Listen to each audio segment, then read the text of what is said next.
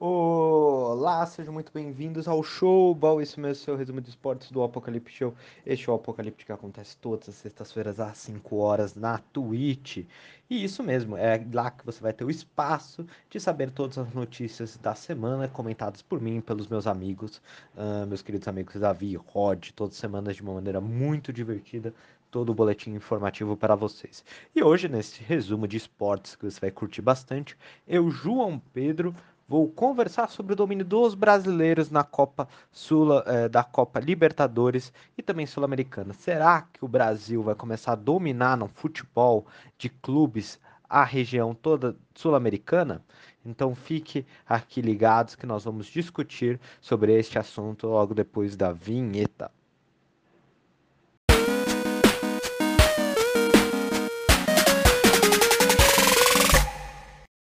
Bom, este, essa resenha de esportes que você está escutando neste momento serve para você conseguir conversar com aquele seu amigo e o sua amiga que fica direto no esporte, assistindo, só comentando sobre Cristiano Ronaldo, sobre Messi, falando sobre futebol europeu, que você não entende nada. Então esse resumo de 15 minutos vai te ajudar a ter algum papo com essa pessoa, tá bom? Ou se você é fanático, nós trocarmos um pouco figurinha, que é sempre legal. Uh, a gente, você está escutando aqui.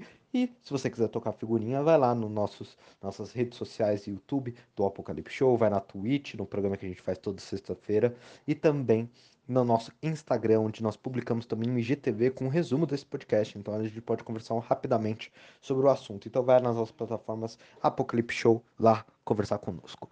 E hoje, né, eu quero conversar sobre o domínio dos brasileiros no continente sul-americano. E por que surge esse assunto, João? Porque, meus caros, ultimamente o, Brasil vem dominando o futebol sul-americano. Isso tanto no confronto de seleções, a gente vem dominando. Se vocês não lembram, num dos assuntos que eu estava conversando sobre, uh, sobre Copa América, eu falava que a Copa América para o Brasil seria apenas como um teste, né? Apesar da Argentina ter ganho, o Brasil vem dominando a classificação há um bom tempo, né? Ou atualmente no time de seleções. E de clubes também, por quê? O de clubes, nessa última edição, né? Na última 2020, né, edição da Libertadores, tivemos uma final brasileira, né? E também hoje, né, tipo, o que vai acontecer, né, na, nessa nessa competição, nessa edição que está acontecendo agora, quase tivemos uma semifinal completa com brasileiros. Pela primeira vez na história, quase tivemos quatro clubes do mesmo país competindo. Foi por muito pouco que o Fluminense não consegue, né, tipo, a vaga. Claro que o Barcelona do Equador, o genérico, foi muito melhor. Bom, e aí eu comecei a querer discutir isso. Bom, como assim? Que domínio é esse? Por que este domínio dos clubes brasileiros vem acontecendo em cima do continente sul-americano? Né? Se vocês olharam a Libertadores nas últimas 20 edições, né, desde a época de 2000 ou até de 1999, se você quiser, né, se você olhar, tipo, 97 também, 97, 98, 99, tivemos domínio brasileiros. Mas, vamos lá, desde a época de 2000, né, de 21 edições, quase todas, uh, em 20 edições, quase todas foram vencidas ou por clubes brasileiros ou por clubes argentinos. Só para vocês terem noção. Desde 2010, a maioria foi vencida, né, tipo, quase toda por né, times brasileiros ou argentinos, né, sendo a maioria os brasileiros. Sendo que os únicos que conseguiram furar essa bolha né, dos clubes brasileiros foram River Plate, e São Lourenço desde 2010. Né? 2009 foi vencido por Estudiantes, mas eu estou olhando desde 2010. Então você vê um domínio muito grande apenas dos clubes argentinos e brasileiros. Mas os brasileiros vêm ganhando atualmente. Se você olhar 2010 Internacional, brasileiro. 2011 Santos, brasileiro. 2012 Corinthians, time brasileiro. Atlético Mineiro, foi em 2013, São Lourenço da Argentina, depois River Plate. E aí o único que furou essa bolha nesses últimos anos é Atlético Nacional da Colômbia. E aí o Grêmio, River Plate, Flamengo e Palmeiras. Então vocês veem como o, o time brasileiro vem ganhando. E essa discussão vem comandando os clubes, uh, outras confederações da Comebol. Né? Se vocês olharem né, num artigo é, escrito por Marcel Riso, né, no dia 13 do 8, esse domínio vem né, tipo, incomodando e algumas sugestões foram sugeridas para tentar criar uma barreira. Lembrando, né, o antigamente na Comebol tinha algumas barreiras que eu vou trazer para vocês. Para quê? Para não ter uh, clubes do mesmo país dominando muitas vezes, tá? A partir, ó, vou explicar para vocês uh, isso. Né? E para que serviria essa barreira é o que eu já expliquei para vocês, para não ter um domínio, né? Querendo ou não, é muito negativo para algumas pessoas, observam, ter um domínio apenas de um país né, sobre a competição. Mas depois eu vou dizer um pouco que a Comebol gosta que o Brasil talvez domine ou a Argentina domine uh, o futebol sul-americano. Vamos explicar essas barreiras então que aconteceram nesse período. A partir de 1988, a semifinal passou a ser num formato mata-mata, né, que proibiu-se que times de um mesmo país estivessem juntos nelas. Então, assim, no mata-mata não poderia ter dos mesmos times, né? E se direcionou as chaves, né, para que se encontrassem até as quartas. Então, você fazia, né, um esquema quando tinha menos clubes para conseguir fazer com que esses clubes se encontrassem para não ter, tipo, tudo no mesmo país, beleza? Só que isso, né, não pôde ocorrer mais por conta da edição do ano 2000. No ano 2000, começou a ter mais clubes da Argentina e do país e do Brasil porque são os mercados mais fortes, mercados consumidores mais fortes também, a Comebol já pegava nisso. Né? Aí o problema é que dois anos seguidos, 2005 e 2006, a final foi entre clubes brasileiros. E isso também gerou um incômodo né, para as confederações. E aí o que você fez? Você fez, ó, nasce, não pode se encontrar, tipo assim, se tiver é, dois clubes nas semifinais, eles têm que se encontrar logo na semifinal para não ter uma final do mesmo, dos mesmos, é, do mesmo país. Então foi essa técnica. Se tivesse três, aí encontrava dois e um, ficava lá, beleza? Já em 2013 2016 não teve, tipo, a 2016 não tiveram times de quatro países diferentes, né? É, sempre disputando as semifinais, então não repetiu. E aí a Comebol resolveu abolir isso em 2017. E aí em 2017, gente, marcou também um inchaço para 47 participantes, né? E aí seria inviável criar uma regra tipo, de barreira né, com seis ou sete brasileiros ou argentinos, né, porque eles aumentaram as vagas dos brasileiros e dos argentinos em ação.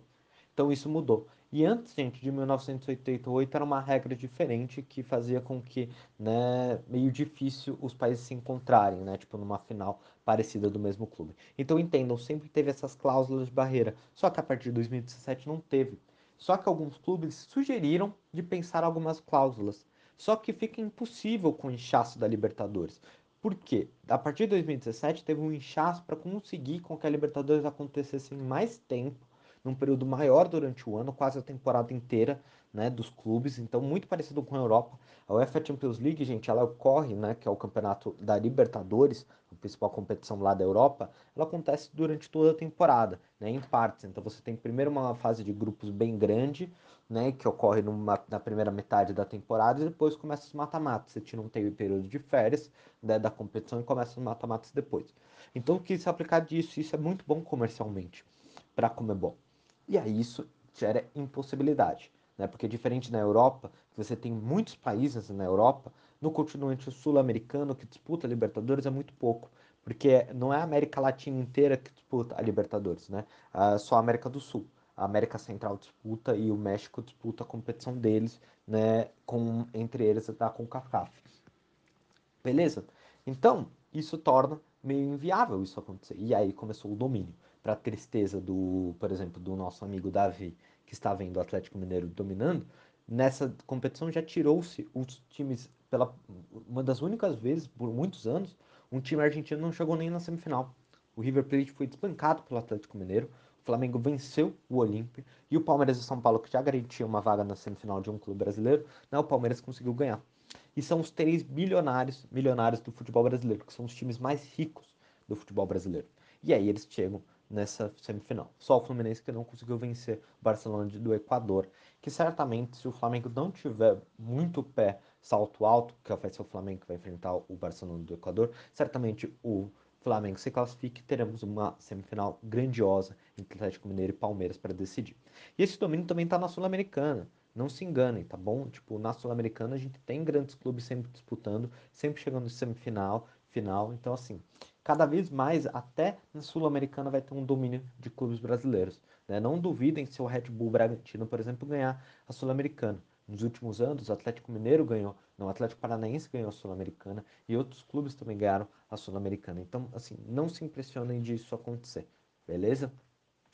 E aí, continuando, né? Tipo, um pouco disso. Então vocês entenderam, a Comebol não vai mudar isso. E por que esse domínio vai durar por muito tempo deve ocorrer?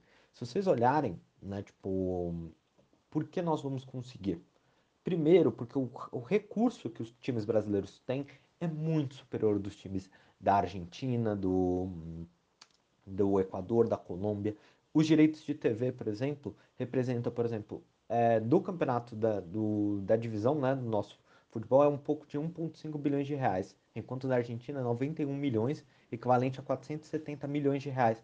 Então, o, o deles é 470 milhões de reais na cotação do campeonato nacional dele, e o nosso é 1,52 bilhão. Então, entendo, os direitos de TV nosso, recebidos pelos clubes brasileiros, é muito maior. Né? E isso faz com que as cotações também, por exemplo, de patrocinadores sejam maiores no Brasil, todo o, o recurso no Brasil seja muito maior do, dos clubes, e os clubes tenham maior investimento para contratações. Até os clubes mais fracos do país conseguem contratar jogadores argentinos muito mais interessantes, que tornariam os times competitivos, ou times colombianos, tudo. Se torna o Brasil, né, tipo, o, ou o jogador, né, por exemplo, um destaque da Argentina, ou do ou da Colômbia, em diferentes Paraguai, tudo. Ou esse jogador vai direto da, do seu país para a Europa, assim, identificado logo cedo nas divisões de base, ou esse jogador é um, tem uma temporada de destaque no clube e é contratado logo para um time brasileiro. Lembrando, o principal destaque no, da, do River Plate, Nath Fernandes, foi contratado pelo Atlético Mineiro. Então, assim, vocês veem as contratações, o poder de contratação dos clubes brasileiros é muito maior. Então, os times que, como por exemplo a Argentina, não vai ter conseguir ter rivalidade. Lembrando, a Argentina é o segundo maior mercado e com muita tradição. Então, a gente consegue ganhar deles. Né? Só para vocês terem ideia, a folha salarial do Flam é 20 milhões o é, do Flamengo. Atlético Mineiro tem uma folha salarial em média, né, gente, na estatística 15 milhões e o Palmeiras de 14 milhões na folha salarial, né? E vamos lá, tipo, o Boca Juniors tem uma folha em torno de 8 milhões de reais. Então, assim, é grande, é grande, mas não se compara com o, a quantidade que o Flamengo tem. Por exemplo, o maior clube do Brasil.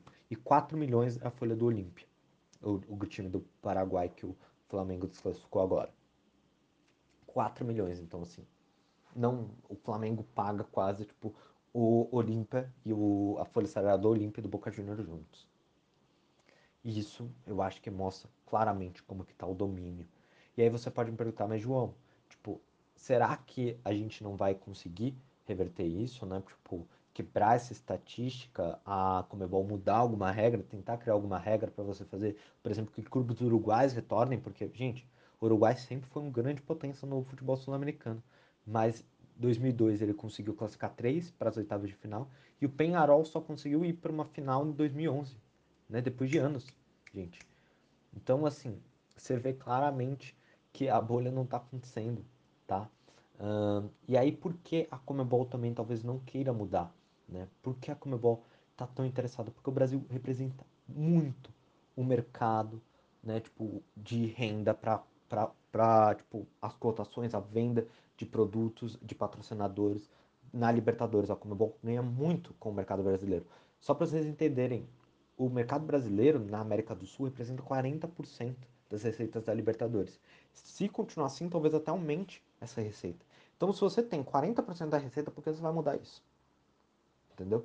Sendo que você pode ter uma maior audiência, por exemplo, né? porque o Brasil é tão grande, a audiência é tão grande. Imagine, por exemplo, uma final, por exemplo, de Flamengo e Palmeiras. Quanto que será que não seria de audiência? Quanto será que não seria de ganho?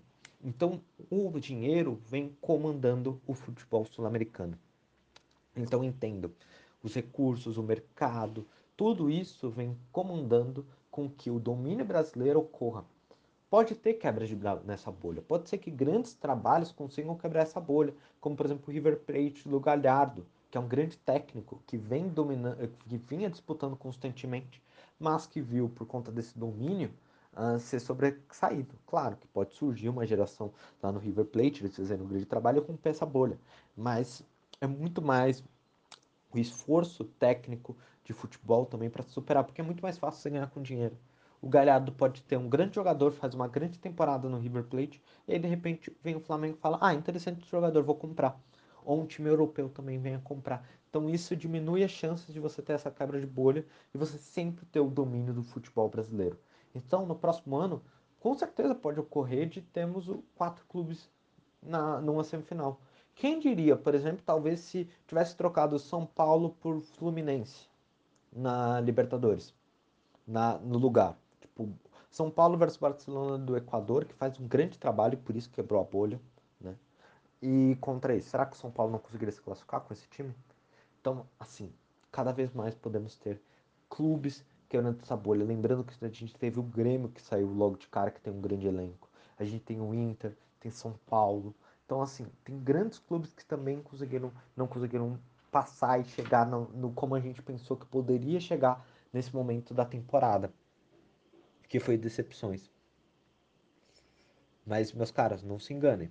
No futuro, nós temos quatro clubes disputando constantemente. E aí, vai ser um trabalhão para a Comebol conseguir justificar para os outros.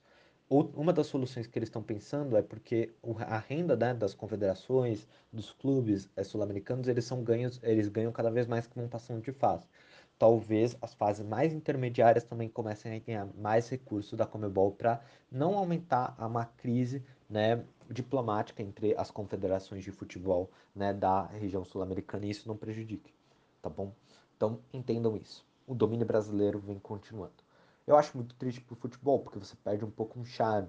Um charme talvez de um Boca versus River, né, numa final que já ocorreu, que é a maior rivalidade sul-americana, com todo respeito, é uma das maiores, né? Não vamos dizer a maior, porque é muito relativo ao torcedor, mas você perde um pouco o charme.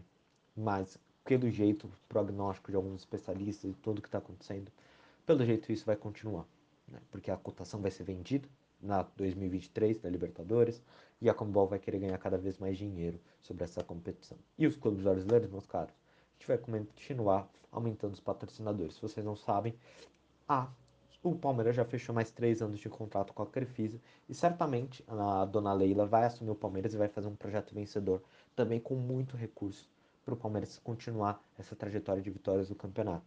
E talvez até o futebol brasileiro comece a ficar sem graça, com apenas 3 a 5 times disputando o título de fato da competição e perdendo o charme de surpresas surgirem no meio do caminho. Este foi o Showball. Amanhã eu retorno com o Brazilian Hour. Espero que vocês tenham gostado dessa experiência e que vocês tenham entendido. Se não entendeu, vai lá, tipo, nos nossos comentários a gente conversa um pouco sobre isso e fiquem à vontade de comentar. Lembrando, um, o Showball sempre é todas as segundas-feiras falando não só sobre futebol, mas sobre diferentes assuntos. É que este assunto foi muito interessante da gente ver como que tá o futebol brasileiro e os nossos rivais aqui, nossos vizinhos, beleza? Um forte abraço me chamo João Pedro e nos vemos amanhã no Brasília Hour.